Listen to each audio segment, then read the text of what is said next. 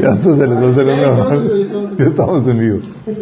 Seguimos en vacaciones. Vamos a. Oigan, estamos en vivo. A los que nos sintonizan, eh, sorry por la, por la tardanza, eh, y no solo en tar- la tardanza, no habíamos avisado que íbamos a faltar tres semanas de, por lo de vacaciones. Cayó el, eh, Navidad el martes, no podíamos tener el, el Año Nuevo también cayó en martes. Y el siguiente martes, pues la verdad flojeamos tantito, pero ya estamos de vuelta aquí, ¿sale?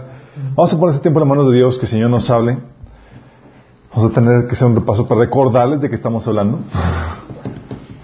Amado Padre Celestial, te alabamos, te bendecimos, Señor. Te damos gracias por la oportunidad que nos das para reunirnos, Señor. Tú nos das los recursos, la vida, Señor, el tiempo, para poder reunirnos aquí, Señor, para aprender de ti y tu palabra, Señor. Te ruego, Padre, que tú hables a través de mí, Señor, que, Señor, tu palabra penetre en nuestros corazones, que triture, Señor, nuestros corazones de piedra, Señor, y que se siembre ahí para producir el fruto que tú deseas para nosotros, Señor. Te lo pedimos en nombre de Jesús. Amén. Ok, estamos viendo el tema de liderazgo para jóvenes y no tan jóvenes. Sí. Estamos viendo el, el asunto de la filosofía. vimos la primera parte, la primera parte, chicos, le dimos, vimos la filosofía básica del, del liderazgo.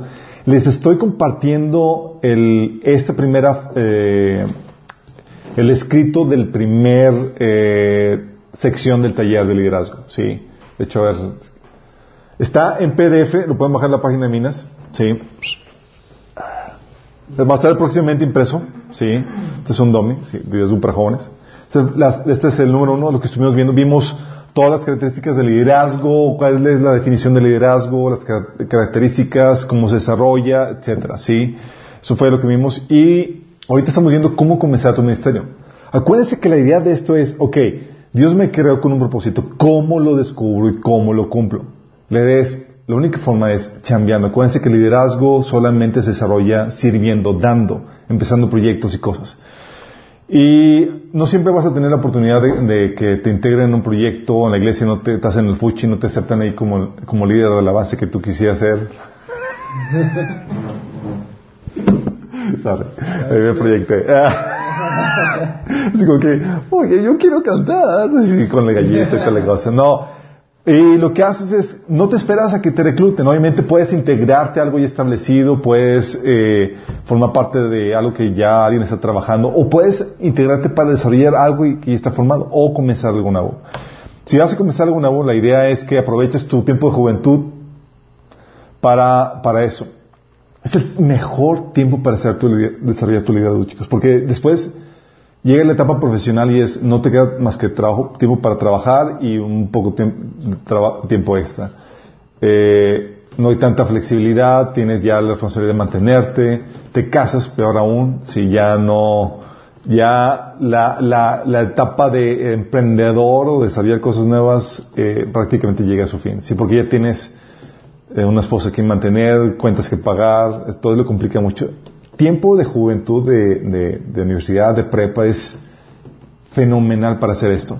Entonces la idea es que tú te pongas a servir. Hay mucho que hacer en el reino de Dios, hemos comentado, demasiado. Y se acuerdan dentro de cómo se desarrolla el liderazgo es, ok, ¿cómo empiezo? ¿Qué hago? Y vimos el tema de las ideas. Sí, vimos, oye, pues que no sé qué hacer. Y vimos que hay muchas áreas de necesidad. Cada necesidad es un llamado al liderazgo, habíamos platicado, ¿se acuerdan? Cada queja de alguien es, ah, aquí se puede hacer algo. Sí. No sé si ya lo empezaron a poner en práctica, así como que, ah, podríamos hacer esto o aquello. Sí. De hecho, mi esposo y yo tenemos la problemática de que se nos ocurren demasiadas ideas. Y, y ¿Es en serio? Es como que, ah, es que podríamos hacer esto. De hecho, mi esposa me dice, no te puedo mandar a hacer algo o pedir algo porque ya estás pensando en cómo mejorarlo. Porque cuando ves, eh, eso es lo que hacen las ideas, te, te ayudan a visualizar lo que pudiera llegar a ser algo y te pones a chambear, a desarrollar cosas nuevas. Sí. Entonces las ideas es el básico para empezar esto. Vimos que si vas a emprender un proyecto, un ministerio, vas a requerir no solamente ideas, sino recurso humano. Vimos cómo se recluta el recurso humano, cómo apelas al recurso humano. Vimos qué onda con el conocimiento. Es otro elemento que vas a requerir para, para desarrollar tu proyecto, tu ministerio. Eh, ¿Por qué? Porque para todo requieres el know-how, habíamos platicado. ¿Cómo se hace? Oye, nunca he hecho esto. ¿A quién voy? ¿Cómo le hago? ¿Qué, qué, qué, qué? Sí, es tierra desconocida, no explorada por mí. Bueno, hay formas de extraer el conocimiento. Vimos también que se requieren recursos económicos, cómo se extrae el recurso económico, sí, cómo se apela a la buena voluntad de la gente que se integre en el proyecto de forma económica. Habíamos platicado cómo en Minas no, no apelamos al recurso económico, lamentablemente las iglesias están muy quemadas en ese sentido. Ah. Porque si no, las hubiera pedido, pedido ya ofrenda hace tiempo, chicos. ¿eh? Eh, y hoy vamos a hablar acerca del tiempo. Son los cinco elementos que requieres para comenzar un proyecto, para desarrollar tu liderazgo. Lo que haces con esto es que tal vez no sea tu ministerio permanente, pero se convierte en tu campo de entrenamiento. Es muy importante. Sí, porque acuérdense que el liderazgo es, la, es el arte de hacer ideas realidad. Sí, un proyecto, una visión que tú visualizaste. ¿Cómo la hago realidad? Bueno, vas a requerir tener la idea, recurso humano, la idea puede ser estructurarla, visión, misión, estrategia, todo eso, recurso humano, conocimiento, recursos económicos, tiempo, etcétera. Eh, ¿Sí se está viendo el, la, no, verdad? La ah, ah, estaría genial que también se viera un poquito, ¿no? Ah. ah. A lo mejor, no sé si, si alcanza a ver o no. Lo que pasa es que lo estamos proyectando en una tele aquí en la esquinita. Transición suave Ah, transición suave. Oye, como que... el partido, el partido antes de que... Ah. Ok. Y... ok, vamos a hablar hoy acerca del tiempo. Sí, es uno de los cursos más importantes que te puedas imaginar. Tal vez si me muevo más por acá. mejor? Este, no, sí, tenemos. Sí, está bien. Ok. Chicos, el, vamos a hablar hoy del tiempo y el tiempo es, miren, es el curso más importante que Dios nos ha dado a la par que la, que la, que la palabra de Dios, que la Biblia. Sí. Todos tenemos la misma cantidad de tiempo, pero la diferencia entre lo que hacen unos y los que hacen otros estriba en cómo, qué tan buen eh, uso de tiempo hicieron. ¿Se acuerdan de la parábola del que eh, multiplicó sus talentos eh, cinco veces y otro que lo multiplicó diez veces? Si dices, oye, ¿qué hizo? Pues, ¿qué onda? Pues los dos tenían la misma mina, una mina, pero uno hizo mejor uso de su tiempo que otro. Sí, usó la única variante, el único este factor, sí, factor eh, variante que hubo ahí, sí, porque los tenía la misma mina. Y que también haces uso de tu tiempo va a ser elemental para que puedas vivir las cosas que Dios tenía preparado para ti, porque muchas veces no van a venir sino hasta que tú sepas administrar eso, sí. Entonces vamos a ver qué onda con esto. Vamos a ver el primer principio en cuanto a esto. Es el principio de suficiencia. Es decir, tienes el tiempo suficiente. Sí. No sé si les ha pasado. Seguramente ya, porque en la universidad ya empiezas a ver las presiones del tiempo de que tienes tareas, trabajos, estudio que hacer aquí y dices, oh Señor, ¿cómo lo voy a hacer para sacar todo esto? ¿No les ha pasado el estrés de cómo voy a terminar esto? Al punto de que los trabajos finales eh, oye, no voy a alcanzar, voy a tener que desvelarme y no dormir toda la noche porque el tiempo, sí, ya. Está bien chido. Está bien chido. Yo solo que no, es algo que se tiene que hacer para que me estrese. Simplemente lo hago. Bueno, es porque ya sabes que no te va a alcanzar el tiempo más que vas a tener que recortar recursos de otro, de otra, de otra, de otra cosa, del dormir para hacer eso. Y obviamente, yo a veces eh, con tantas quehaceres que tenía y demás a lo largo de en, diferentes etapas, etapas de mi vida, la pregunta que yo le decía al Señor es, Señor, ¿qué te costaba añadirle unas cuantas horas más al día? dos, nada más. Dos o tres o cuatro, no sé, digo, este hubiera estado genial, no hubieras alcanzado eh, hacer más cosas, ¿no? Bueno, la verdad es que Él es sabio. Y si creemos que algo hizo Dios mal, la verdad es que los ignorantes somos nosotros. Él lo hizo perfecto. Sí.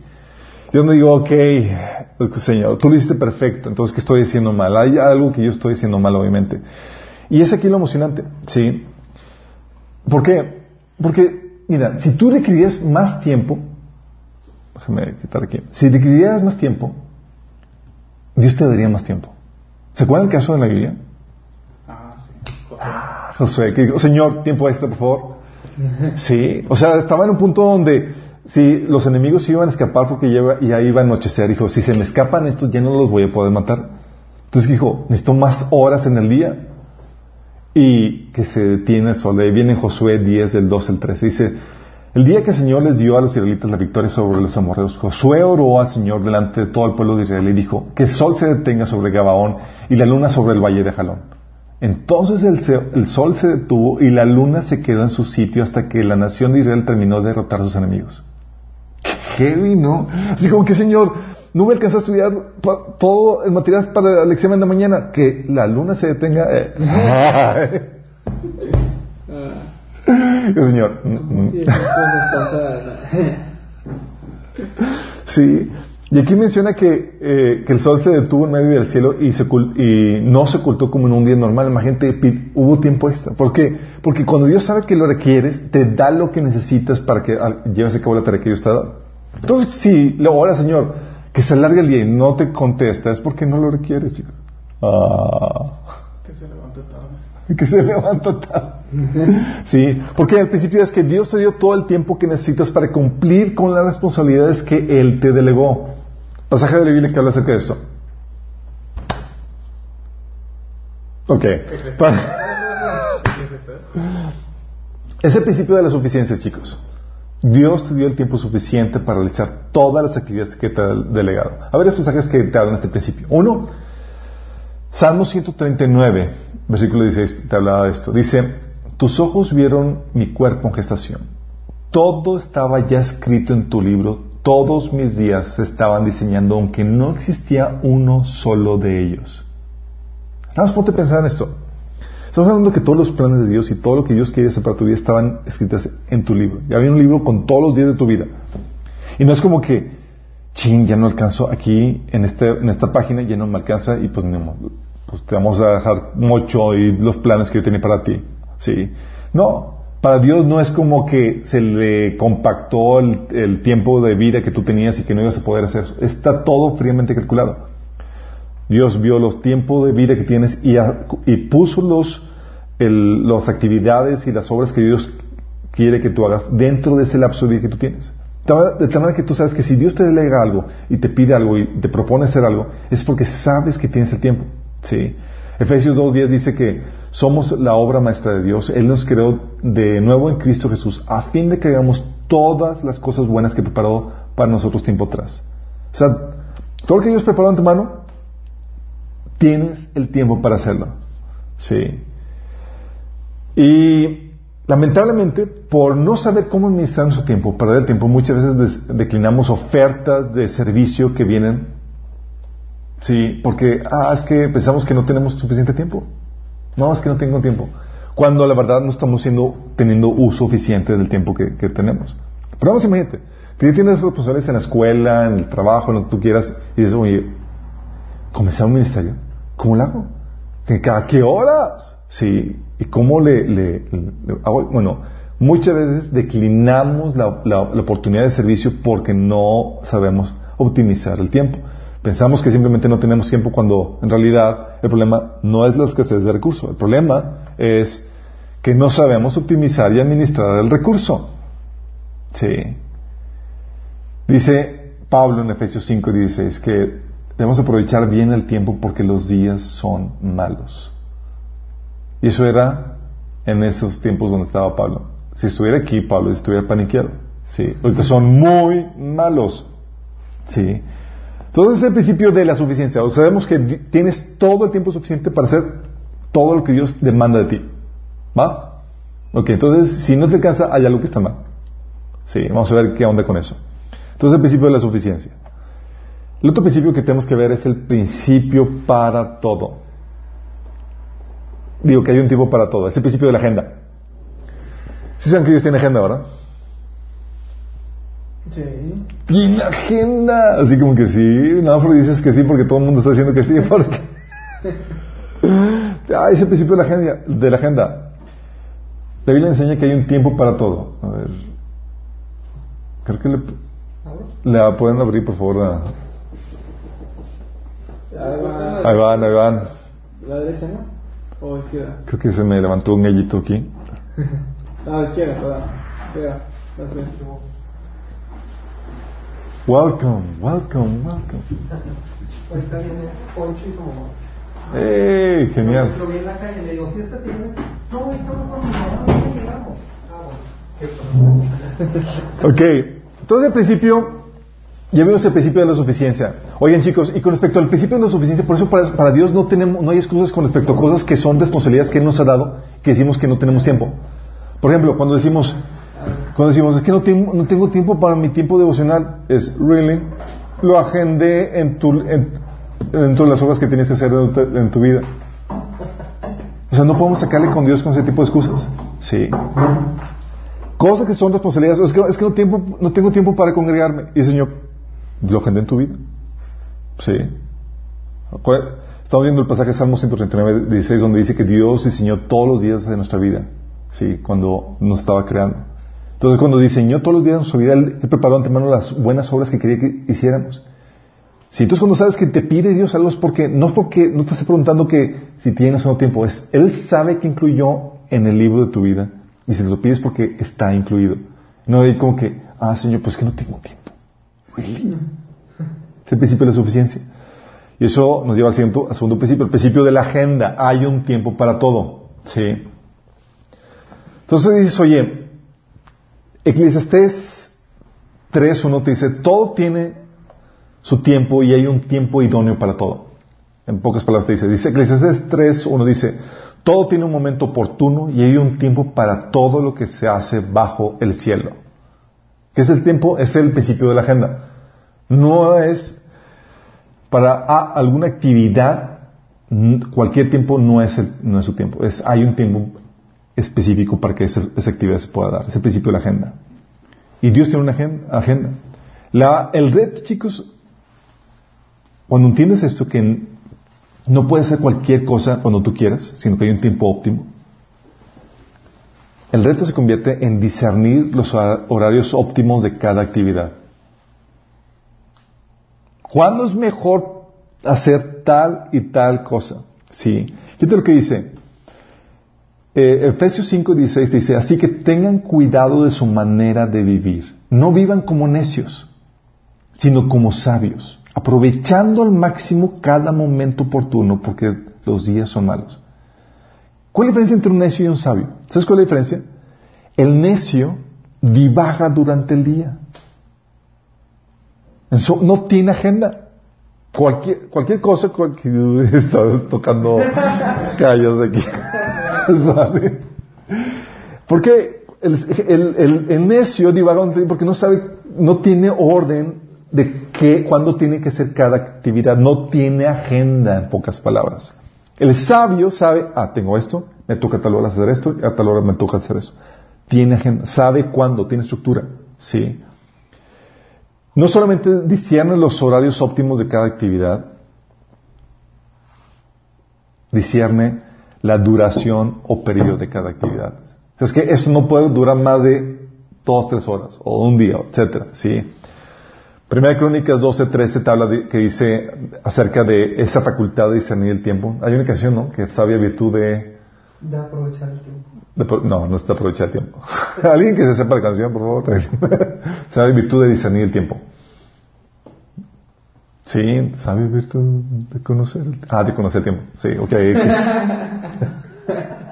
ok, Primera Crónicas 12, 32 dice, de Isaacar, 200 jefes y todos sus parientes bajo sus órdenes. Eran hombres expertos en el conocimiento de los tiempos y sabían lo que Israel tenía que hacer.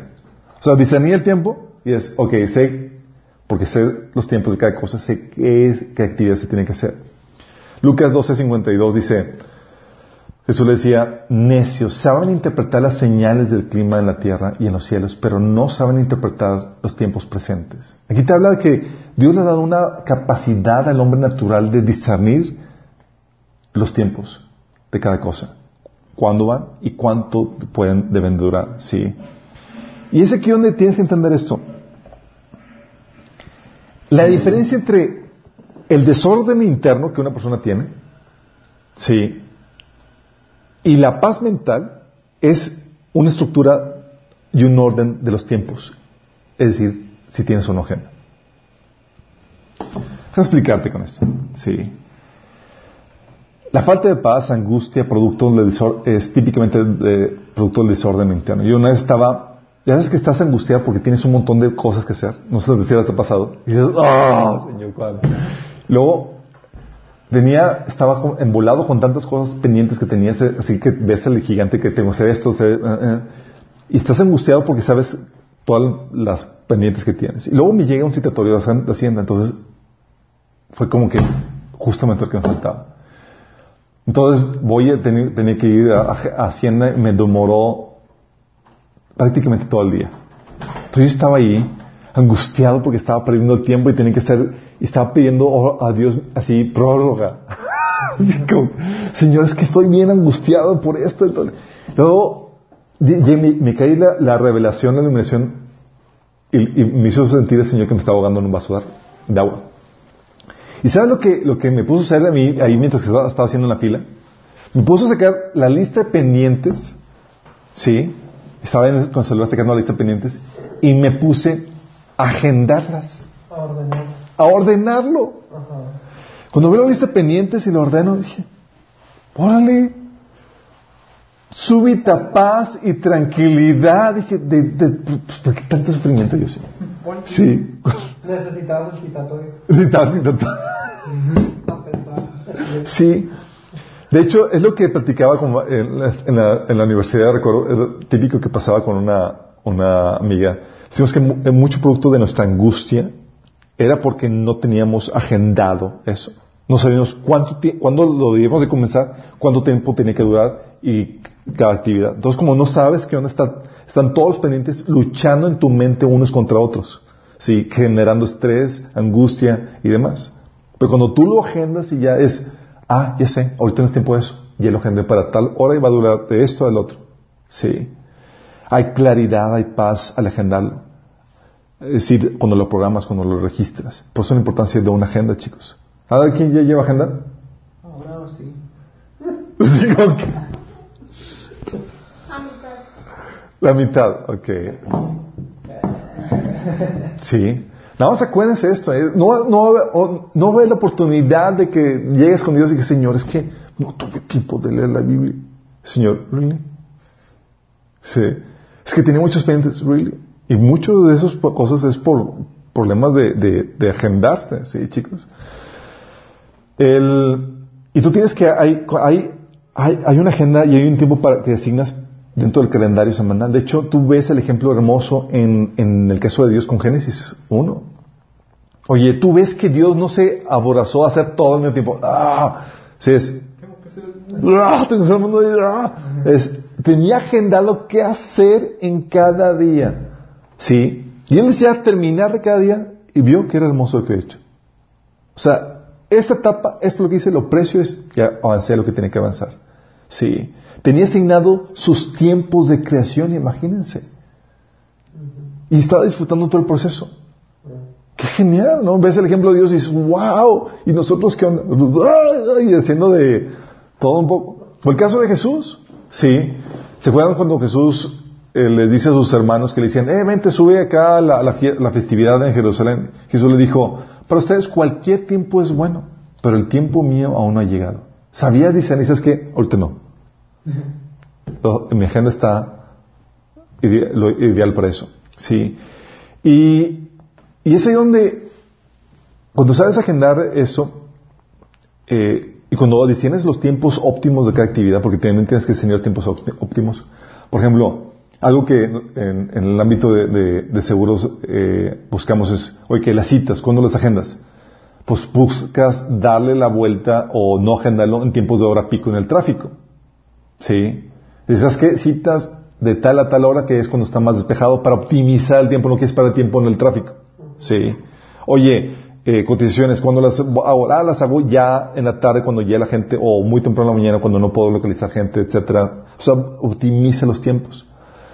Lo mismo eh, tuvimos que hacer, con- contratamos a una chica de trámites y ella estaba, nos tronó dos veces porque estaba así desordenada con todas las actividades. Le pedían un, pendiente, otro gente le pedía otro y todo urge y toda la cosa y era como que me hablas, es que no puedo con, la chamba. Y yo, ¿cómo que no puedes? Así como que estaba, que me daba el petatús. Y le, y, le convencí de que si podía y que le echara ganas y total, vuelve a intentarlo y sí. Digo, a ver, ¿qué está la cosa? Lo que, tuvo, lo que tuvimos que hacer fue analizar los tiempos y asignar un tiempo para cada tarea. fuimos como que, ok, de tal hora a tal hora de la mañana, checa correo electrónico. Y no lo vuelves a checar, sino hasta tal hora, tal hora en la tarde. Sí. No estés picoteando aquí y allá, tal hora, chicas, luego hace los pendientes, llenar formularios y otras cosas de tal hora a tal hora. Sí. Y tal hora a tal hora, y asignamos todo. Le organizamos el día tal hora que, a, tal, a tal punto que la chica, asunto arreglado. La problemática es que tenía un desorden mental que le, le hacía explotar. Imagínense. Sí. Lo que hace la eficiencia de tiempos. Sí. Obviamente, uno tiene que aprender, cuando usa la agenda, uno de los riesgos que uno tiene es ser inflexible con la, con la agenda. No, es que no puedo porque está agendada tal actividad. Sí. Y hay cosas efectivamente que no se, no, que no son inmovibles, sí. Sabes que tengo agendado esto, no puedo moverlo. Pero hay veces donde eh, lo que, lo que buscas hacer, obviamente, cuando hablamos de, de, de, de, la cuestión de flexibilidad es, tratas de evitar eh, las interrupciones o agendarlas. Es que tengo un lapso para interrupciones. tengo un margen de dos horas porque sé que va a haber interrupciones, sí. Entonces, sí, las, contemplas ese margen extra. Sí, es como el presupuesto cuando vimos lo de taller de finanzas, ¿se acuerdan? vimos el taller de finanzas, oye, llego al final de mes y llego con un faltante. ¿Por qué? Porque es que resulta que me, que me gasto en chucherías en el Oxxo y demás y, y, llego con faltante. Ah, pues agenda. Presupuesto para chucherías en el Oxxo. Sí. Sí, lo mismo pasa con el tiempo. Es, es que agenda un presupuesto, digo, un presupuesto del tiempo para interrupciones que seguramente va a haber.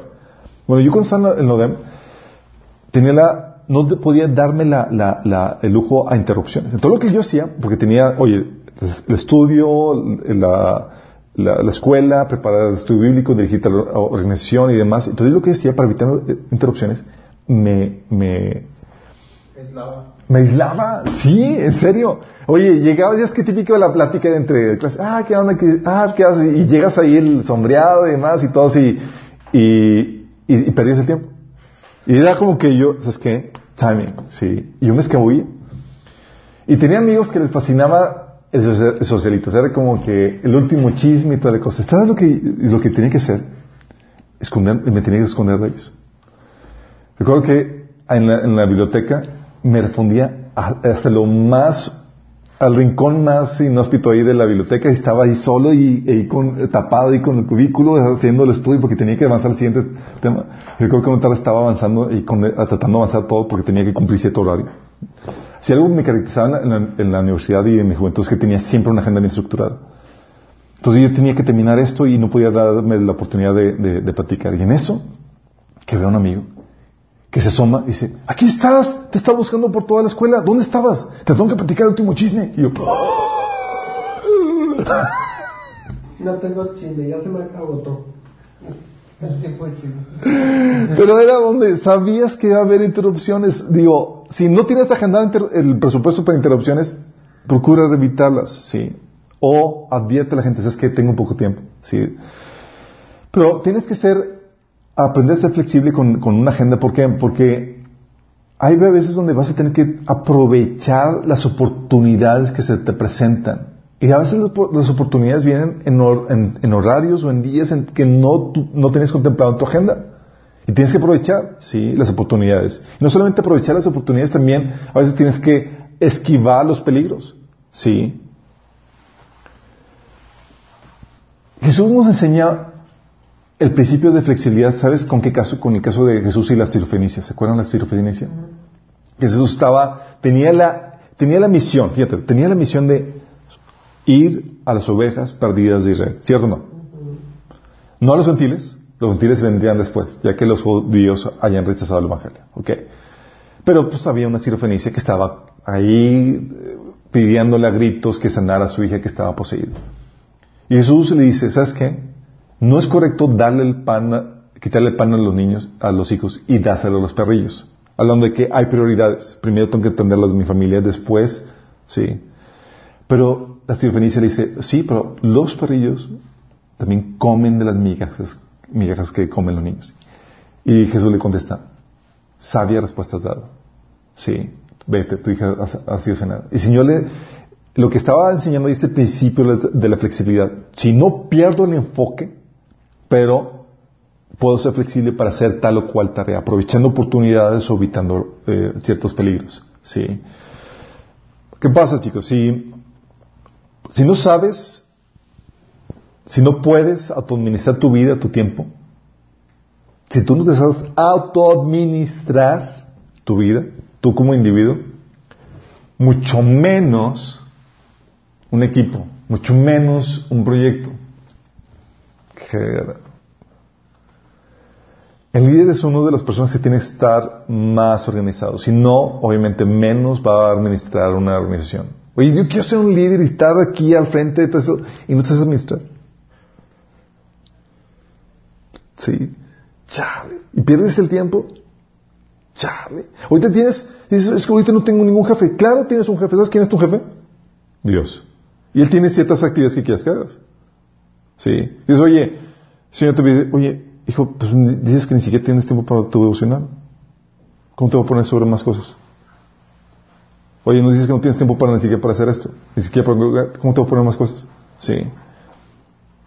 La Biblia dice que si no sabes administrar tu casa, sí, por ejemplo, tu vida familiar, tu, no eres apto para liderazgo. 1 Timoteo 3.5 habla acerca de eso, de los líderes, las calificaciones para los líderes. Y lo interesante del caso, chicos, es que cuando no te sabes administrar, alguien más sufre las consecuencias de tu mala administración. Eso es lo emocionante de esto, chicos. Lo emocionante de esto es que lo que hagas o dejes de hacer con el recurso tan valioso que Dios te ha dado con, de tu tiempo, alguien más lo va a sufrir. Porque no vivimos para nosotros ni somos de, nosotros. Si vivimos para Cristo vivimos y si morimos para Cristo morimos. Y el, tiempo, las actividades que Dios te ha puesto a hacer requieren tiempo. Y cuando tú lo malgastas, no estás alcanzando a ser la actividad o la calidad que se pide en tal actividad. Y alguien más está siendo afectado. Qué verdad. Cómo nuestra vida adquiere un terrible peso de responsabilidad. Y no solamente eso vas a rendirle cuentas a Dios por lo que hiciste con tu vida. Y cuando hablo de que vas a rendir cuentas con lo que hiciste con tu vida es, vas a rendir cuentas a Dios con lo que hiciste con tu tiempo. Porque la vida consta de tiempo. Qué bien, ¿verdad? Es donde dices, oh, ¿qué hago? ¿Dónde compro una agenda? ¿Mande? ¿Tú lo llevas en el... ya la, enseñó una vez, no? Sí. Tengo, ahí ahorita les muestro algunos ejemplos. Entonces, fíjense, eh, por eso es importante eso, chicos, es porque ah, tu día tienes un enorme peso de responsabilidad y tienes que empezar a vivir como tal. No puedes vivir como necio, como dice Pablo, sino como sabio, aprovechando bien el tiempo. Sí, los necios no cumplen su propósito, solamente los sabios lo hacen. Tú tienes responsabilidades que hacer. Que hacer. Si para Dios no va a haber como que, no alcancé, Dios, yo sí lo tenía agendado. Lo tenía agendado porque tú tenías el tiempo para hacerlo. ¿Sí? Entonces no basta que tengas la agenda, chicos, no falta que, lo, que lo organices. Si la planeación y la organización no es suficiente, ah, qué padre serían. Si les ha pasado que alguien ha hecho su planeación hermosa, así, así una obra de arte, y Yo sí hacía eso las mañanas media hora de leer la Biblia, luego media hora guitarra, media hora hacer tarea, y siempre que estaba leyendo la Biblia estaba pensando en la guitarra, y luego en la guitarra estaba pensando en la tarea. Por eso no lo dejé de hacer. Ok, es cuestión de práctica, sí, pero no puedes desistir de hacer eso. sí, pero típico, ¿no? Que planeas, tienes la planeación, la, la relación del tiempo. Eh, en mi casa, bueno, ahorita les platico, pero una cosa es establecer en tu agenda el programa desglosado de actividades por hacer con sus respectivas fechas, eh, los periodos de duración. Y otra muy diferente es llevarlo a la práctica. Sí. Es como que, ah, voy a levantar todos los días a tal hora para tener mi devocional, de tal hora tal hora. Y sí, de nuestro estado. O voy a, voy a, de tal hora voy a, voy a preparar eh, el, horario para hacer esto. Sí.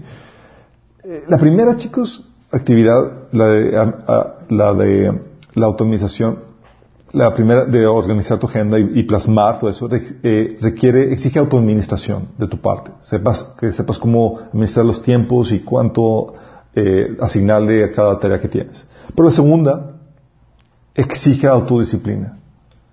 Y eso es bien complejo. Sí.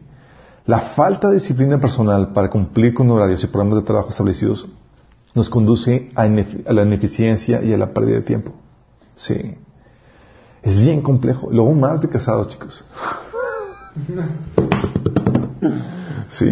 Porque la gente tiene diferente ritmo de trabajo, sí. Me acuerdo que para obligarnos a hacer las cosas, chicos, algo que tuve que hacer fue, es que en los smartphones puedes grabar, grabar audios, sí.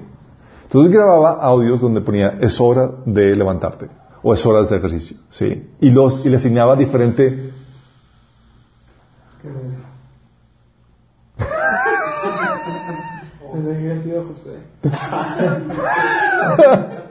Se fundió un, poco, sorry. Pero tuvo, tuvo, tuvo, un efecto muy, tuvo un efecto muy, muy película. Sí, le dice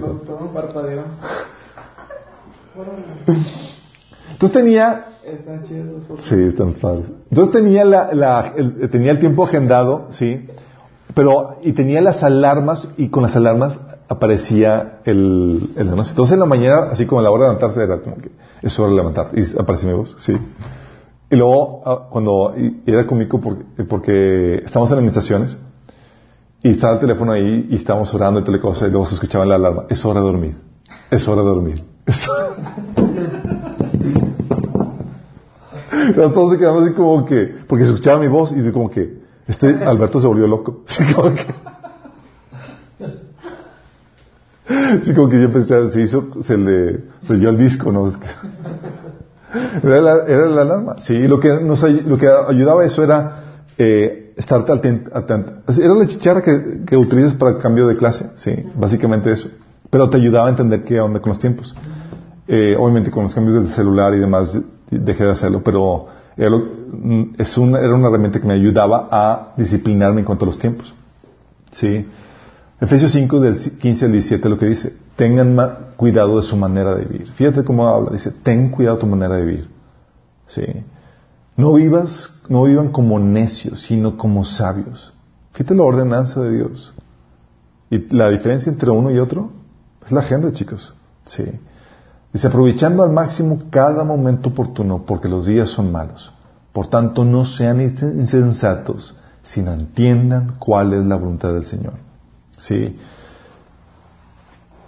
Segundo Timoteo 1, 7 dice que Dios no nos ha dado un espíritu de timidez, sino de poder, amor y dominio propio. Podemos hacerlo, chicos. La única detalle es que para poder desarrollar esa, esa capacidad, muchas requiere persistencia. Es decir, no darte por vencido cuando ves que sucede ese tipo de situaciones. Oye, intenté hacer esto y tal cosa. ¿Sabes cuánto batallé yo, por ejemplo, en desarrollar el, desarrollar el hábito de levantarme temprano para mi tiempo, mi tiempo. Fueron varios años y batallaba enormemente. Y yo estaba a punto de tirar la toalla varias veces y decía, Señor, es que no, simplemente no puedo. Y el Señor me empujaba, ¿cómo que no puedes? Y yo lo, que no sabía es que estaba forjando mi persistencia y mi dominio propio. Obviamente lo pude lograr, pero cuesta, sí. Es básicamente como... Eh, es que chicos, a veces somos...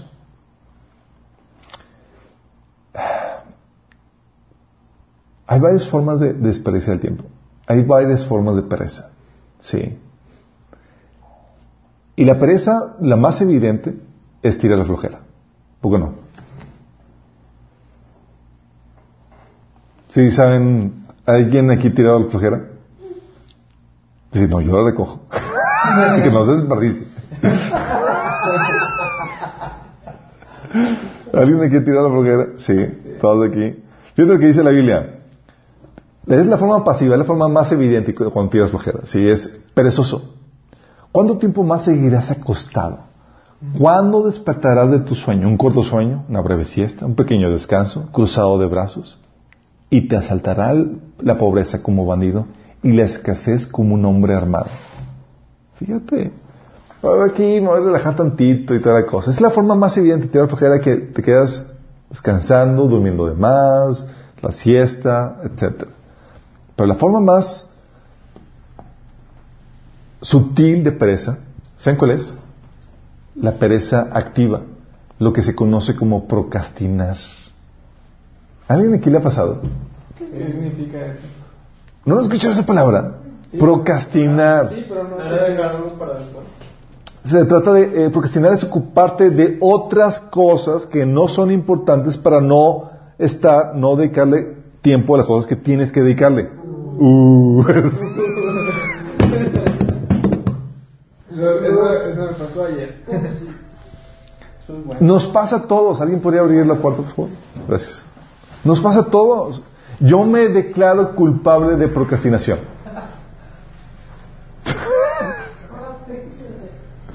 Sí, ¿qué haces? O sea, tienes... Mira, es algo que... que, que qué bueno que viniste.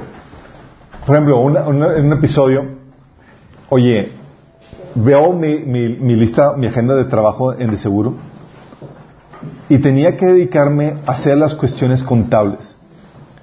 Y las cuestiones contables, chicos, es, para mí, es de lo más terrible para hacer. Pero tenía que hacerse porque tenía que hacer la declaración eh, ese día o el día siguiente, no me acuerdo.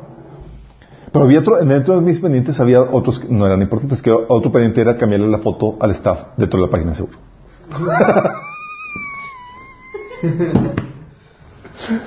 Entonces, ¿qué crees que hice? Una foto.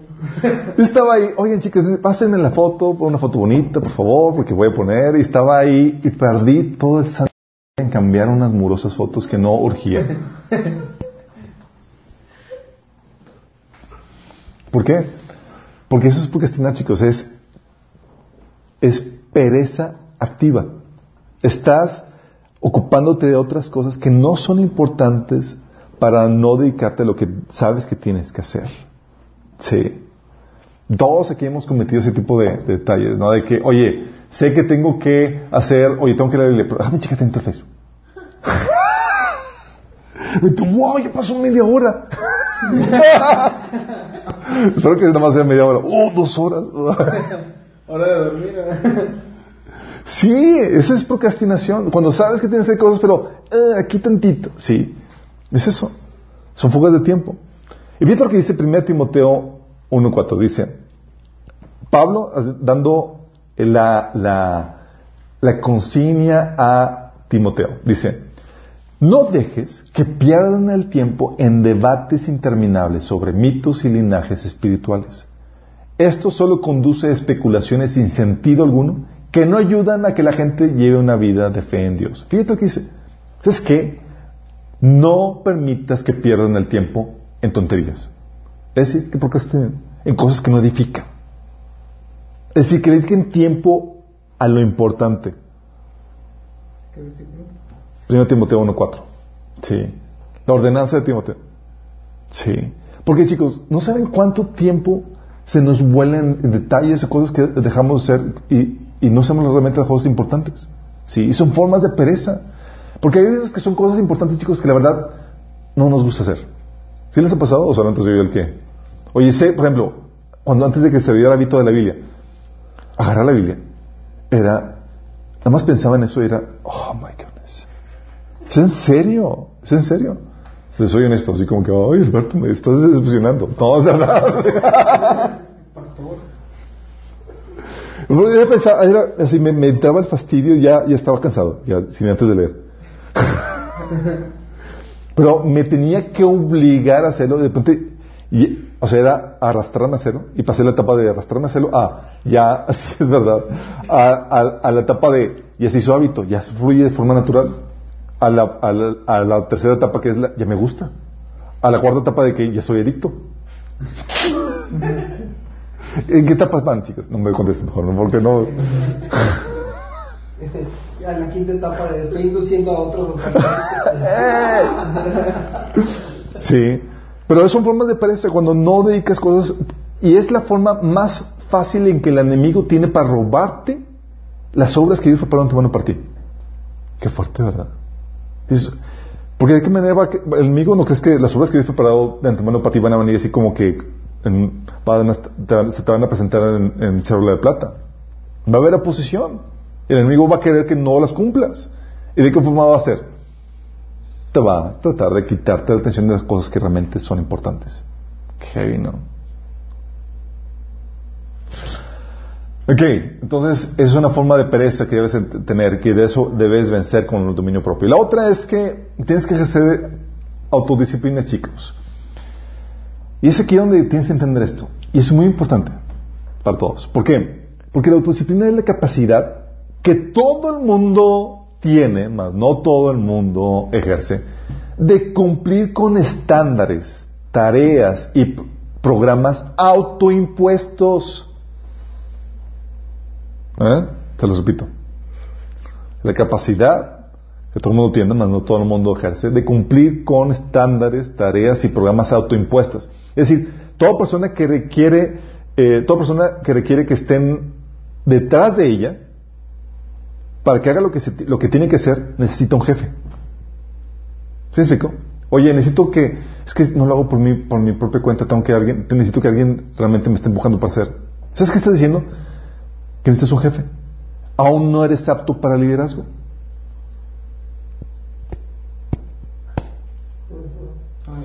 Y en el mercado laboral, chicos, esa actitud se paga menos. Y se, los hábitos se desarrollan desde casa por ti mismo. ¿sí? Te lo repito. ¿sí? Toda persona que requiere que estén detrás de ella para que haga lo que tiene que hacer necesita un jefe. Aún no es apta para el liderazgo. Es decir, necesita que se le pague menos. ¿sí? Tiene todavía mentalidad y actitud de empleado. ¿Sí? ¿Por qué el empleado tiene esta actitud? Solo cumplo estándares cuando alguien más me los impone. ¿Va? Porque no tengo capacidad ni dominio por, por hacerlo por mí mismo. Si por mí fuera, no trabajaría, no haría nada, estaría... estaría- sí, es verdad. Sí, Pero el empleado por lo menos hace lo que, por lo que se le paga, se supone. sí, pero tiene que estar detrás de él. Hay que supervisarlo, o no, o no se tiene que supervisar a los empleados. Sí, no. Ah, sí. ¿Es la verdad? Sí. Pero eso va, aplica para ti y para mí en cualquier momento, chicos. Porque hay- ¿no te ha pasado que tienes ya estándares y dices, ándale, quédate 15 minutos? Dice, ¿qué te- ¿a, a quién tienes que darle cuenta? Tú eres tu jefe. Momento. Soy jefe porque cumplo con estándares autoimpuestos. Y tú me estás invitando a ser empleado. Me está relajando. Claro. ¿Sí me explicó? Esa es una gran diferencia, chicos, entre una persona que gana más y una persona que gana menos. Una persona que cumple las obras que Dios preparó de antemano para él y la persona que sí tiene estándares autoimpuestos. Eso recuerdo que me pegó mi, eh, me pegó muy fuerte en la universidad porque eh, típico de que estás eh, dirigiendo el proyecto y tú eres el que tienes que poner los estándares. Entonces, eso te permite ser bien flexible. Ah, pues aquí pues le movemos y tal la cosa.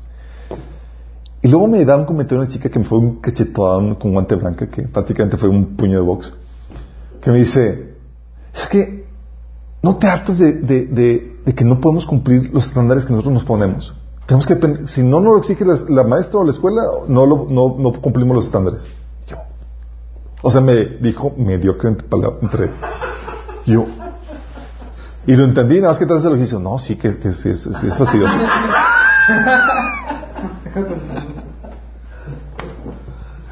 ¿Verdad? Sí. Y dices, qué, qué, qué frustrante, qué patético. O sea, que, que tus estándares estén tan que sabes lo que tienes que hacer, pero no lo haces porque necesitas que alguien esté detrás de ti. Sí. Y Dios te invita a, que ah, tú pongas tus propios estándares, que seas estricto con tus propios estándares y que no te dejes llevar por quiera. Sí, porque si tuvieras... Bueno, es que todos fallamos en eso, en- no en todas las áreas, en- sí, por ejemplo, en cuestión de ejercicio. ¿Por qué creen que la gente paga gimnasio o entrenador? Para obligarlos a hacer lo que de forma personal o individual no lo harían por sí mismos. Sí. Es, necesito un jefe. La verdad. Es que hace frío. Encuentras un montón de, de, de, paradigmas. Mi papá me dejó un ejemplo tremendo con eso porque él era todos los días se levantaba de, de muy temprano en la mañana, tenía la disciplina tremenda. Y era levantarse a hacer ejercicio. Le decía, ¿qué le pasa? Estuviera lloviendo, tronando, con frío, e iba. Y, y para tal hora ya estaba fuera trabajando. Sí. Digo, órale. Y no trabajaba para llevar a su propio jefe. Pero el hábito que tenía fue autoimpuesto desde, desde muy joven eso. Tal vez a ti no te dieron tal disciplina de, joven, pero tienes al Espíritu Santo para ello. El Espíritu Santo te ayuda en eso. Sí.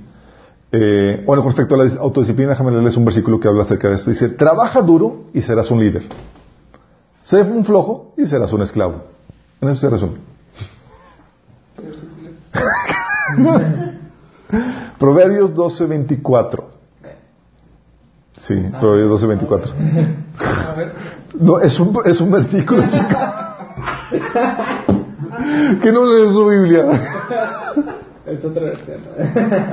Trabaja duro y serás un líder. Sé un flojo y serás un esclavo. Sí. 12:24. Pero no leas ahorita, al final.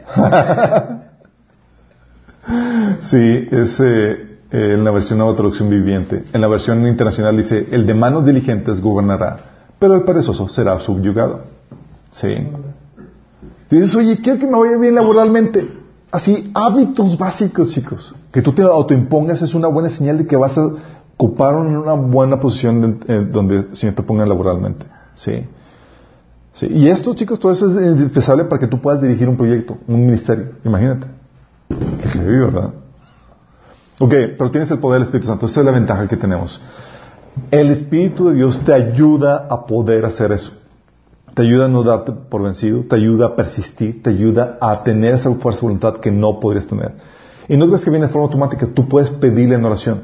Romanos 8, del 7 al 9, del 7 al, 14, al 13 dice, la mentalidad pecaminosa es enemiga de Dios, pues no se somete a la ley de Dios, ni es capaz de hacerlo. Cuando habla de que la mentalidad pecaminosa es enemiga de Dios, está hablando de la mentalidad natural de la persona que no tiene el Espíritu Santo. Los que viven según la naturaleza pecaminosa no pueden agradar a Dios. Sin embargo, ustedes no viven según la naturaleza pecaminosa, sino según el Espíritu. Si es que el Espíritu de Dios vive en ustedes. Y si alguno no tiene el Espíritu de Cristo, no es de Cristo. Dice, porque si ustedes viven conforme a la naturaleza pecaminosa, morirán. Pero si por medio del Espíritu dan muerte a los malos hábitos del cuerpo, vivirán. ¿Y quién puede decirme si acaso no el procrastinar o el perder el tiempo no son malos, hábitos de la carne? Y el Señor dice, tienes que hacerlos morir. Sí. Porque si no, leen el versículo. Ok. Una cosa que te va a ayudar a, gestionar bien el tiempo, chicos, es aprender a decir no o hasta aquí. Sí. Y para eso necesitas establecer prioridades. Sí. Eso te va a ayudar a, saber cuándo decir no y cuándo decir hasta aquí. Porque si no tienes eso establecido, obviamente, te, como dicen, el que no sabe a dónde va, cualquier camino lo lleva. Sí. Cualquier cosa va a, aplicar para ti. Pero es aquí donde te van a ayudar, eso, eso establecer prioridades te va a ayudar para cuando actividades se traslapen. Porque hay cosas que, no, que vas a tener que decirles que no. Sí. Porque sabes, sabes que no puedo con esto. A mí me han llegado ofertas de, trabajo, de ministerio y demás. Oye, Chuy, te propongo que te encargues de esto o de aquello. Sí. Digo, no. No tengo tiempo. Ya tengo establecido claramente lo que tengo que hacer. Me han llegado, en cambio, propuestas de que, oye, ¿puedes ayudar a administrar a otra persona? Ah, claro, es parte de mi trabajo. Sí. Pero tienes que establecer claramente eso. Jesús eh, nos enseñó eso, eh, el establecimiento de prioridades con el caso de la sirofenicia que les había comentado, en donde está la sirofenicia clamando que, Señor, por favor, eh, salva, sana a mi hija. Y el Señor rotundamente le dijo, no, Oh, su mecha, Jesús dijo que no. Qué fuerte, ¿no? Sí. Y es verdad, no es como que uno dice, no es que está probando la fe de ella. Era no porque tengo prioridades. Sí. No voy a quitar el tiempo ni los recursos que Dios me asignó para atender tal grupo de personas por atender a este otro grupo. Ahí aplicó el principio de flexibilidad, pero no creas que se fue a Sirofenicia a sanar a todos los que estaban enfermos.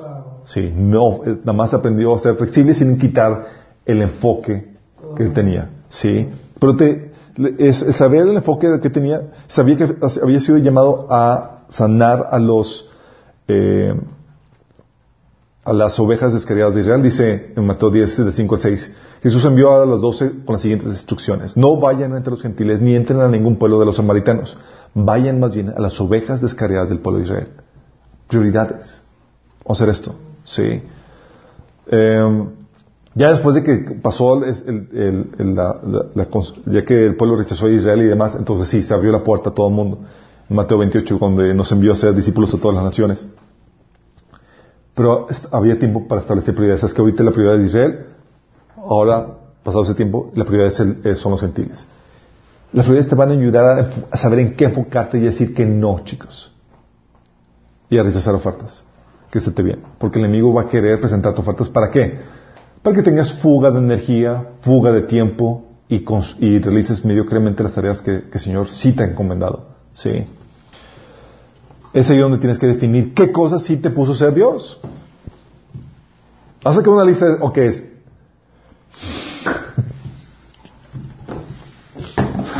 Lo que pasa es que, es en serio, cuando, cuando, cuando tienes ya cierto liderazgo desarrollado, a veces quieres meterte en todo. Sí, como que, es que tengo esta bien buena idea y sabes que es buenísima y que si te pones a trabajar va a funcionar genial. Mi esposa es muy creativa en eso. Es que tengo una idea buenísima. Si lo hacemos, nos hacemos millonarios. Estoy exagerando un poco, pero eh, la idea es esa. Entonces yo le digo, ok amor, ¿y, y ya viste la agenda? ¿Cuándo lo puedes hacer? Ay, checa la agenda y dice, no, tengo tiempo para eso. Ok. Pues o a veces mi esposa llegaba así y decía, es que me siento como que no estoy haciendo lo suficiente. Y yo, ok, pero haz una lista, amor, de las cosas que tiene, que el Señor sí puso hacer. Y partamos de ahí. Saca dice, no, sí estoy haciendo un montón de cosas para el Señor. Ok. Pero te, tienes que definir qué cosas sí te pudo hacer Dios, porque sin eso te pierdes. A ver, ¿qué, me puso hacer Dios? Sí. Y hay muchas ofertas tentadoras, chicos, en serio. oye, te invitan a hacer aquello, involucrarte en esto, en lo otro, y es, tienes que saber que sí, que no. Porque cualquier cosa que traiga detrimento a, tus responsabilidades, Dios no te la puso. Sí. Es algo que hemos visto, eh, es un criterio que Dios eh, hemos establecido en, mi familia. Es, ok, amor, ¿quieres hacer esto? Y, si lo haces, ¿va a afectar las obligaciones que tenemos con los niños y con esto y con esto? No, pues sí. No, pues entonces no es de Dios. Sí. O ahí puede ser espacio para que no afecte a lo que Dios nos ha puesto. No, pues no. Ah, ok. Y puedo hacer espacio. Ah, pues es algo que el Señor, es viable que Dios me está poniendo a hacer. Sí. Por eso tienes que establecer claramente. Jesús lo puso en su misión, ¿se acuerdas? Cuando dijo en Lucas 4, del 18 al 19, el Espíritu del Señor está sobre mí por cuanto me ha ungido para anunciar buenas nuevas a los pobres, enviar a proclamar libertad a los cautivos, dar vista a los ciegos, poner libertad a los oprimidos y pregonar el año del, favor del Señor. Dijo, este es mi core business y de aquí nadie me saca. ¿Sale? ¿Y se acuerdan? Luego la, la tentación. Señor, Señor, dile a mi hermano que comparta la herencia conmigo. Jesús dijo, uh, ¿responsabilidades que yo me puso a hacer? Mm, no. Eso no está dentro de mis responsabilidades. Búsquete otro. Sí. ¿Verdad? Sí, le dijo. Jesús le explicó, hombre, ¿quién me nombró a mí juez o árbitro entre ustedes? O sea, lo estaban mandando por la mente, le estaba dando el avión. Sí. Pero Jesús le dijo, ah, pero tengo una enseñanza, porque sí, sí me han mandado a enseñar, ¿sí? Y le estaba enseñando con respecto a esa temática. sí aprovechaba eso. No voy a hacer lo que tú me pides porque no es mi tarea, no voy a perder tiempo en eso, pero sí te voy a dar, o te voy a enseñar porque es mi tarea, sí. Porque sabes qué te puso hacer Dios, sí. Oye, y si me equivoco, pues Dios te va corrigiendo, no tengas miedo a definir qué es lo que Señor, sientes que el Señor te ha puesto a hacer, sí. Pero define tus responsabilidades. Ok, Dios me puso, tengo que tener tiempo con Él, tengo que hacer tales actividades. Y defínelo, ¿sí? También tienes que tener en mente la ley del límite natural. ¿Qué le suena a eso, chicos? ¿La ley? Del límite natural. Ya la vimos. La vimos cuando vimos el tema de autoridad. hasta donde puedes, si no puedes, no lo Habíamos comentado en la ley del límite de es que no podemos hacer todo porque tenemos tiempo, habilidades, recursos, conocimientos y espacios limitados, es decir, tenemos autoridad limitada. ¿Se acuerdan? Entonces va a llegar un límite de tus recursos, un límite de tus habilidades, un límite de tu tiempo. ¿Va? Es decir, no puede hacer todo. Y es ahí donde tienes que eh, delimitar las cosas que sí puedes y las que no, ¿sí? Y donde tienes que presupuestar tu tiempo. Así como se presupuesta el dinero, se presupuesta el tiempo. ¿Sí? ¿Cuántas horas tengo al día y cuánto voy a gastar en tal, en tal, en tal? ¿Por qué? Porque cuando no tienes presupuestado tu tiempo, tú no sabes a dónde se fue. Sí. Así como el dinero, es que no sé dónde se me fue el dinero y me lo gasté todo. Lo mismo sucede con el tiempo. Sí. Por eso es, estás tomando, eh, cuando, ves eso, ahí puedes ver si estás viendo discrepancias. A, lo mejor te puedes ver si estás tomando de lo presupuestado para otro rubro. Si es que hoy estoy tomando tiempo de esta actividad para hacer esto y esto no está bien. Muchas veces nos ponemos metas, chicos, también, en con la cuestión de la ley del límite natural, que sobrepasan el tiempo y los recursos que tenemos. Caso. No sé si me... Tienes un pequeño tiempo para hacer esto, pero se te ocurre un proyecto de, seis meses. es que vamos a hacer esto, tranquilo. Es algo que sucede, es que pasa que sucedemos mi, mi esposa y yo. Entonces dice, es que podemos hacer esto y lo tenemos nada más dos días. ¿Sí? Eso lo que está proponiendo es para seis meses. ¿Sí? Pero ahorita tenemos que sacar esto en dos días. Va a salir chafa, pero es lo que tenemos para hacerlo en dos días. ¿Sí? Y a veces nos intentamos con la posibilidad de que podríamos ser. Pero algo que, me, que mi esposa me, me eche es el logotipo de seguro. Dice, es que está bien feo. Yo, amor, lo hice en una tarde, no había tiempo. y como se va, órale, hay, que, hay otros puntos prioritarios que tienes que sacar, ¿sí? No es como que le puedes dedicar mucho tiempo a eso. Por eso tienes que definir hoy que, de acuerdo a las metas, al tiempo que tienes, ajusta las metas del proyecto, ya lo de acuerdo al tiempo presupuestado. No quieras embarcarte en, algún, en un Titanic cuando el tiempo nada más te, te, alcanza para una barquita, ¿sí? algo que también te va a ayudar en la gestión del tiempo es multiplicar tu tiempo. ¿Cómo? Desarrollando y delegando, chicos. No podrás aumentar las horas del día, pero tú te puedes multiplicar. Sí, desarrollando más personas y o delegando. Sí, es brutal. Sí. O sea, nunca has pensado así como que, wow, si hubiera dos personas como yo en el mundo, Qué bendición tremenda.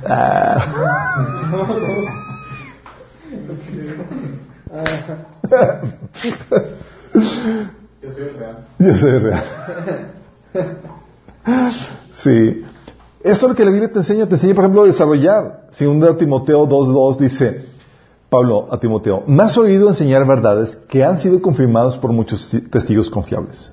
Ahora, enseña estas verdades a otras personas dignas de confianza que estén capacitadas para transmitirlas a otros. Fíjate esto. Pablo multiplicándose en Timoteo y pidiéndole a Timoteo que se multiplique en otras personas que enseñen las mismas verdades. ¿Sí? ¿Por qué? Estaba pidiendo que desarrollara el liderazgo de más personas para que pudiera multiplicarse. Y es algo que, por ejemplo, aquí en Mines eh, aplicamos de forma muy fuerte porque tenemos muy poco tiempo. No estamos como pastores todo el tiempo. Y no estamos como para dar estudios todas las veces que queramos. Porque antes era como que, ¿cuándo van a volver a dar el taller de sanidad emocional? Es que estamos... que cuándo? ¿Qué sucede? Ya lo grabamos y es optimizamos el recurso que hicimos una vez para, ahora sí, es optimizar el tiempo, ¿sí? y ya otras personas las tomaron y las están impartiendo en diferentes partes. Entonces era como que, ah, ve tal, tal lugar para que lo tomes en persona. Sí. ¿Por qué? Esa es la habilidad para, para multiplicar tu tiempo, chicos. Sí. Y ahorita hay recursos fenomenales para eso. Entonces puedes desarrollar, desarrollarte en otras personas, puedes delegar. ¿Se acuerdan el caso de, de ejemplo máximo de delegación en la Biblia? Ah, los ancianos, ¿no? Um, ah, los, los, por todo el mundo que cae el evangelio. Eh, sí, es un buen ejemplo. Sí me acuerdo de eso, pero no... ah, Sí, los, los diáconos que no- ah, eso. el- que- los apóstoles cocinaban. Cocinaba, exactamente, sí. Bueno, ese es un ejemplo, pero el otro ejemplo era el caso de Moisés con Yetro. Ah, ¿Se acuerdan? Yetro Consultores hace. Sí. ah, sí, de los El jueces. padre de la administración. El, así es, el primer gestor. Ve a Moisés que estaba sancionando o siendo, fungiendo como juez entre todos los conflictos del, de- del, del- del pueblo de Israel en el desierto. Y eran, eran cerca de dos millones de personas, imagínense. O más. Y estaba desde la mañana hasta la noche y no se daba abasto. Sí, entonces llega Yetro y dice, no está bien lo que haces, exclamó el suegro de Moisés. Así acabarás agotado y también se, se agotará el pueblo. Esa tarea es una carga demasiado pesada para una sola persona. Fíjate, Moisés pudo haber dicho, es que Dios me la puso y me la delegó. Fíjate, sí. Ahora escúchame, porque muchos estamos así, pensamos que estamos cargando con una carga demasiado pesada cuando Dios es, pues, nos está aplicando lo que, lo que enseñó la Biblia. ¿sí? Dice en versículo 19, ahora enséñame, escúchame y déjame darte un consejo. Y Dios esté contigo. Tú debes seguir siendo representante del pueblo ante Dios, represent- eh, los, los conflictos. Enséñales los decretos de Dios, transmíteles sus instrucciones, muéstrales cómo comportarse en la vida. Sin embargo, elige de entre todo el pueblo algunos hombres con capacidad y honestidad, temerosos de Dios y que odien el soborno. Nombra a los jefes de grupos de mil, de cien, de cincuenta y de diez personas. Ellos tendrán que estar, los casos más graves te los traerán a ti. Deja que los jefes juzguen los asuntos de menor importancia. Ellos te ayudarán a llevar la carga para que la tarea te resulte más fácil. Si sigues este consejo y si Dios te lo ordena, serás capaz de soportar las presiones y la gente regresará a su casa en paz. Moisés escuchó el consejo de su suegro y siguió sus recomenda- recomendaciones. Elige hombres capaces Eligió hombres capaces entre todo Israel y los nombró jefes del pueblo. Los puso a cargo de grupos de mil, de cien, de cincuenta y de diez personas. Entonces hombres estaban siempre disponibles para resolver los conflictos sencillos de la gente y los casos más graves los remitía a Dios, a Moisés, pero ellos mismos se encargaban de los asuntos de menor importancia. ¡Wow! Consultoría al máximo, chicos. Pregunta, ¿por qué si Dios le delegó la tarea de dirigir todo el pueblo, no le dijo que hiciera esto desde un inicio. Entonces, dijo, ah, pues, desgástate Moisés, ahí a ver cómo lo haces. ¿Alguien sabe? ¿Por qué no se lo digo desde el principio? Pues porque ocupas el apoyo de otras colaboradores. No, ¿Qué le pasó? se le pasó. No, no, porque, porque yo, yo creo que también nos da la habilidad para poderlo hacer Ya me habías dicho, y, no pensar. Nada más que pues aquel se quiso sobrecargar. ok, porque Dios no lo había hecho, porque no todas las cosas Dios las habla directamente. Aquí era Dios hablando por medio de. Bueno, sí. Dios nos da la oportunidad, Dios habla por medio de consejeros, porque dice, dice que en la bondad de consejeros está la victoria. Sí. habla por medio de otros hermanos y más. Y aquí estaba Yetro siendo inspirado por Dios para enseñarle a llevar esto. Y lo emocionante es que Dios nos utiliza. Era el privilegio de Yetro ser utilizado por Dios para resolver una problemática. Sí. No nos deja, no nos quise, quítate a un lado. Sí. Déjame yo aquí hacer todo yo mismo. No. Gracias a Dios nos da el privilegio de ser extensiones de Él para su servicio. Sí. Entonces aquí era Yetro inspirado por Dios para hacer eso.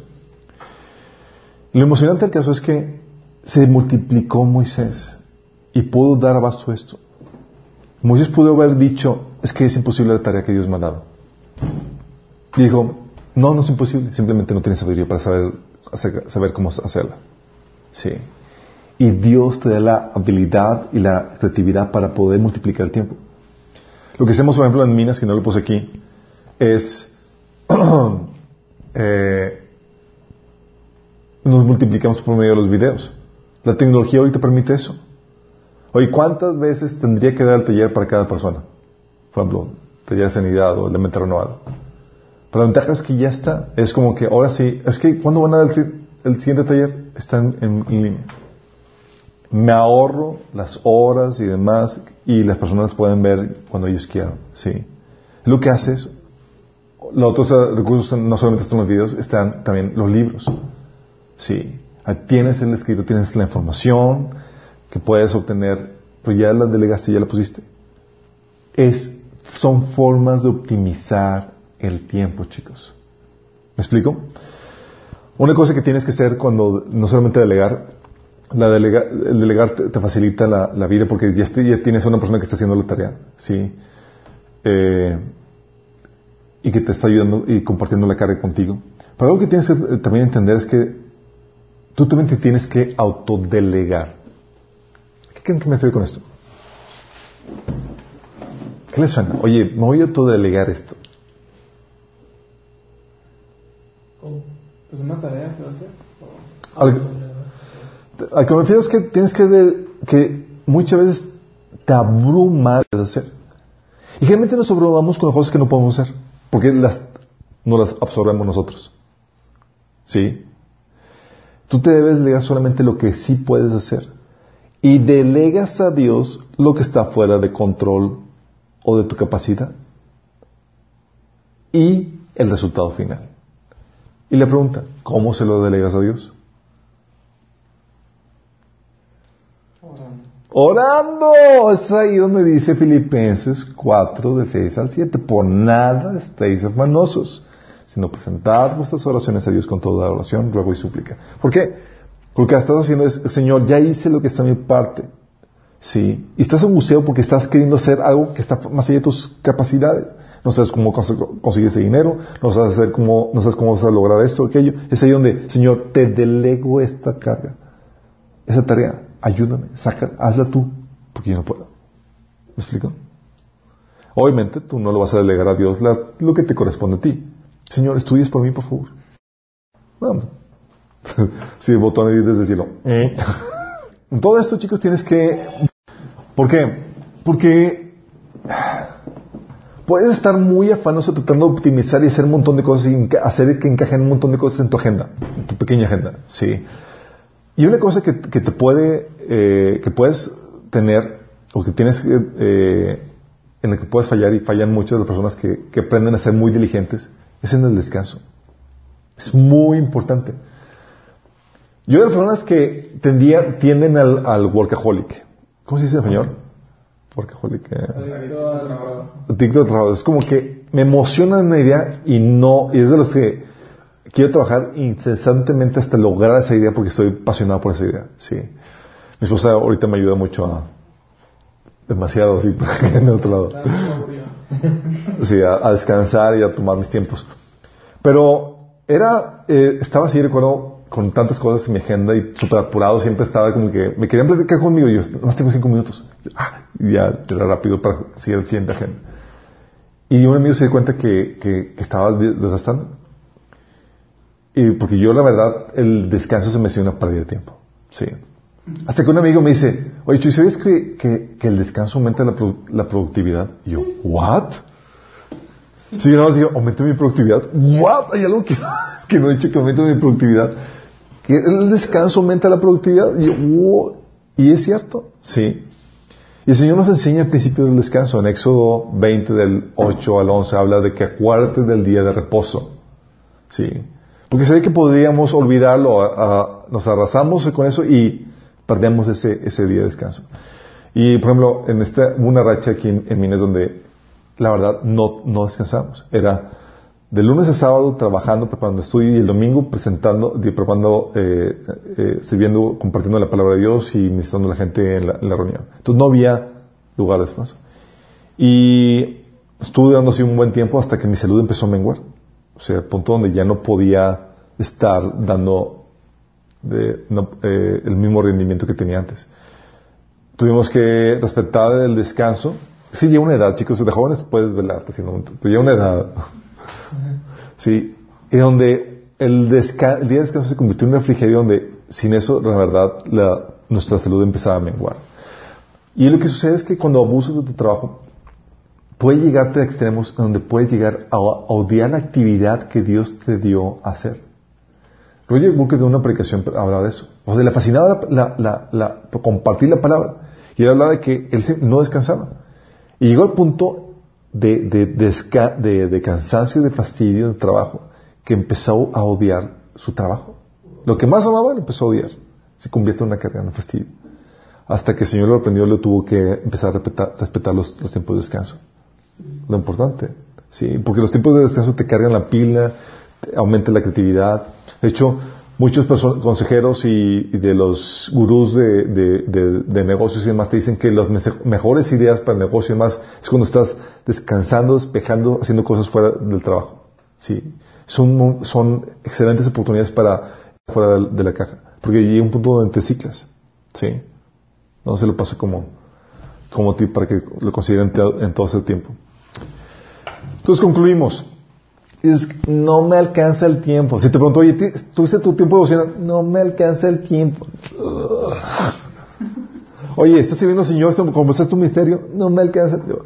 Hay tiempo, sí. Pero oye, ¿no te alcanza el tiempo? Posibles causas. Estás administrando mal el tiempo. Sí. Es una posible causa. No estás administrando bien el tiempo. No estás usando agenda y estás desorganizado. Sí. Es una posible causa, ¿verdad? Entonces aquí todos chicos van a salir con agenda. Ah, la Casa Blanca ha perdido la conexión. La Casa Blanca, ¿qué decir, chicos? Tengo un mensaje para la nación. Es que la conexión de internet se llama Casa Blanca. Ok. Eh, entonces, la primera opción puede ser que estás administrando mal tiempo. Otra posibilidad, si no te tiempo, es que estás, estás siendo ineficiente en la relación de alguna tarea. Es decir, te está tomando más, eh, más tiempo de lo que deberías estarte tomando tal o cual actividad. Sí, ya te alargaste demasiado. Y eso sucede porque, por falta de disciplina o de práctica o distractores que son fugas de tiempo. Sí. Puede ser de esa situación, de que chin, estoy siendo ineficiente en la relación tal tarea y no, falta de práctica. La otra es, puede ser que estás haciendo tareas que no deberías estar haciendo. ¿Sí?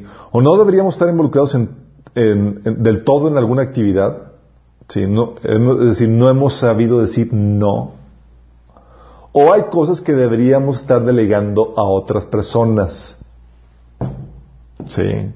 Entonces estamos haciendo tareas que no deberíamos estar haciendo. Es que no me alcanza el tiempo, ya desgaste.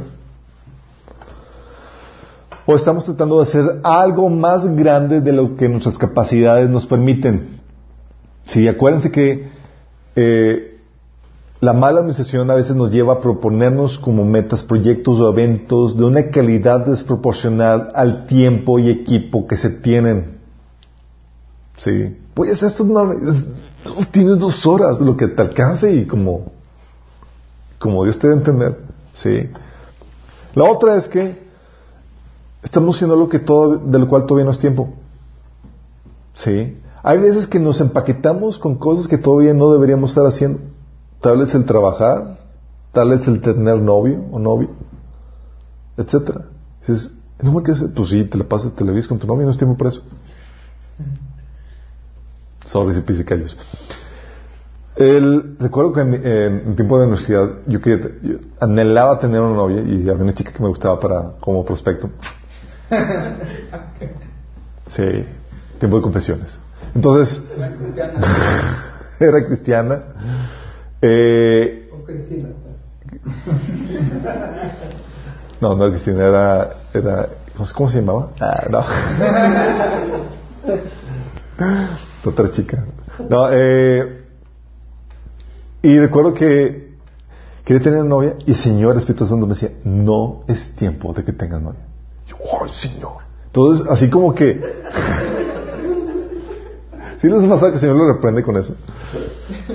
Y luego, así como, como cabezón, como que te haces el oxiso, y llegaba conmigo, conmigo mi papá, eh, y me decía, no es tiempo de que tengas novia.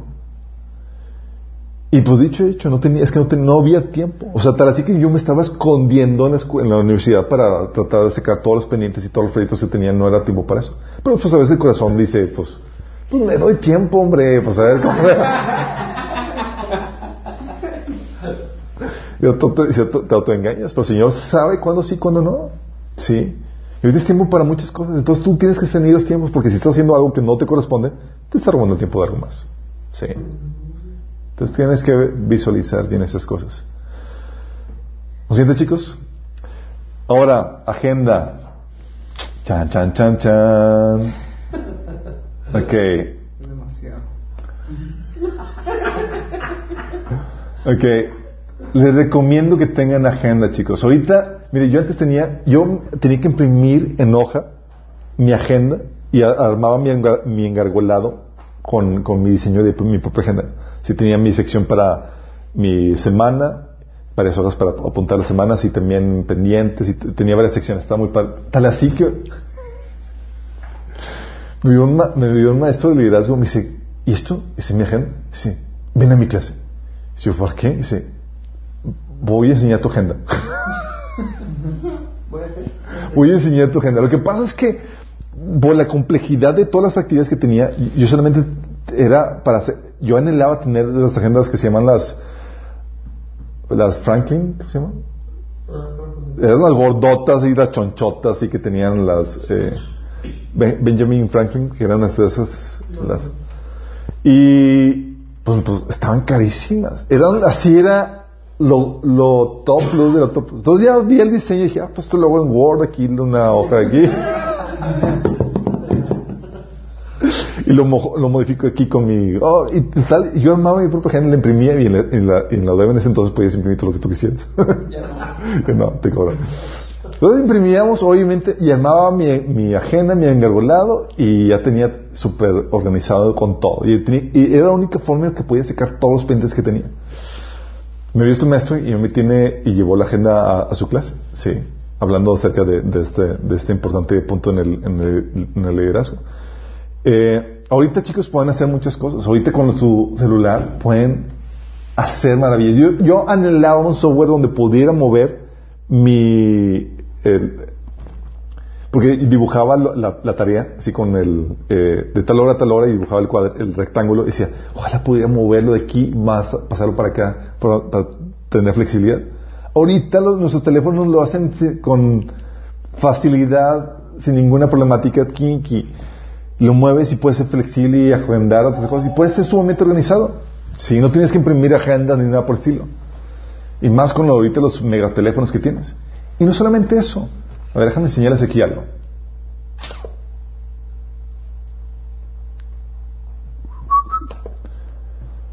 Déjame enseñarles, transmitir escritorio. Aquí está. Mm, Casablanca. Eh, Casablanca está. Déjame enseñarles esto. Ok.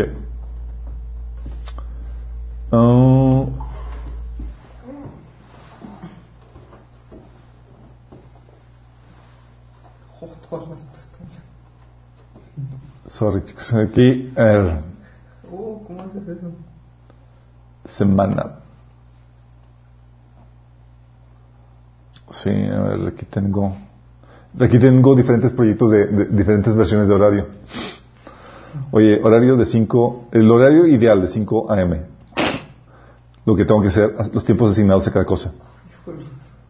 Lo que me levanto, tengo que hacer devocional, toda la cosa, sabes que debes hacer, ejercicio, desayuno.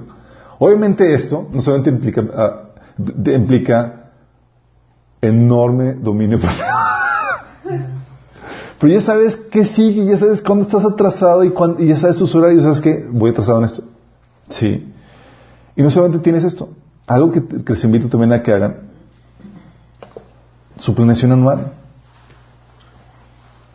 A ver, aquí debe estar. Planeación anual, ¿dónde está?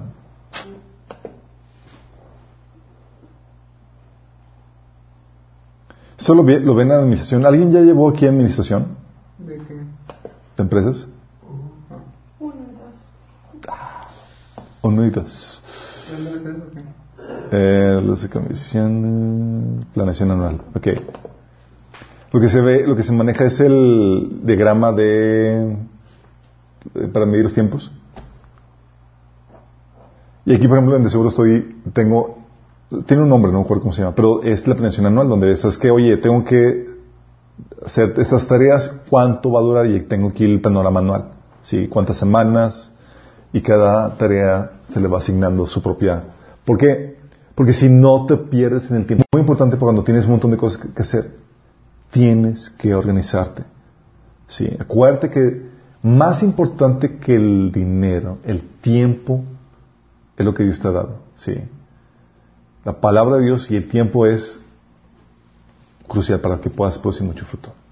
Entonces los invito a que cambiemos hábitos, chicos, recobremos fuerzas y que podamos optimizar esto. Que a todos nos dieron la misma, la misma mina, que podamos multiplicar y que esa multiplicación dependa de qué tan eficientes somos en lo que, en lo que, en lo que, en el uso del tiempo. Que vivamos no como necios, sino como sabios, aprovechando al máximo el tiempo. ¿Sale? Oramos. Amado Padre Celestial, te damos gracias, Señor, porque aprendemos de ti, Señor, el gran administrador, a utilizar bien los recursos que tú nos has dado, Señor. Queremos ser buenos mayordomos con este hermoso recurso que nos has dado, que es el recurso del tiempo. Que podamos ser bien administrados, Señor, que podamos optimizar esto, que podamos aprender a ser flexibles, pues sin perder el enfoque, Señor, y sumamente organizados, para que podamos producir fruto para ti, Señor. Que no lleguemos a tu presencia con excusas tontas como no tuve tiempo, sino que podamos presentar fruto en abundante, Señor, porque hicimos uso sabio del tiempo que tú nos has dado. Ayúdanos en este proceso, Señor. Te lo pedimos en el nombre de Jesús. Amén. Con eso terminamos con todos los elementos que requieres para comenzar un ministerio. Sí. El siguiente, vamos a ver no solamente cómo comenzar el ministerio, chicos, vamos a ver otro elemento que requieres así indispensable de liderazgo.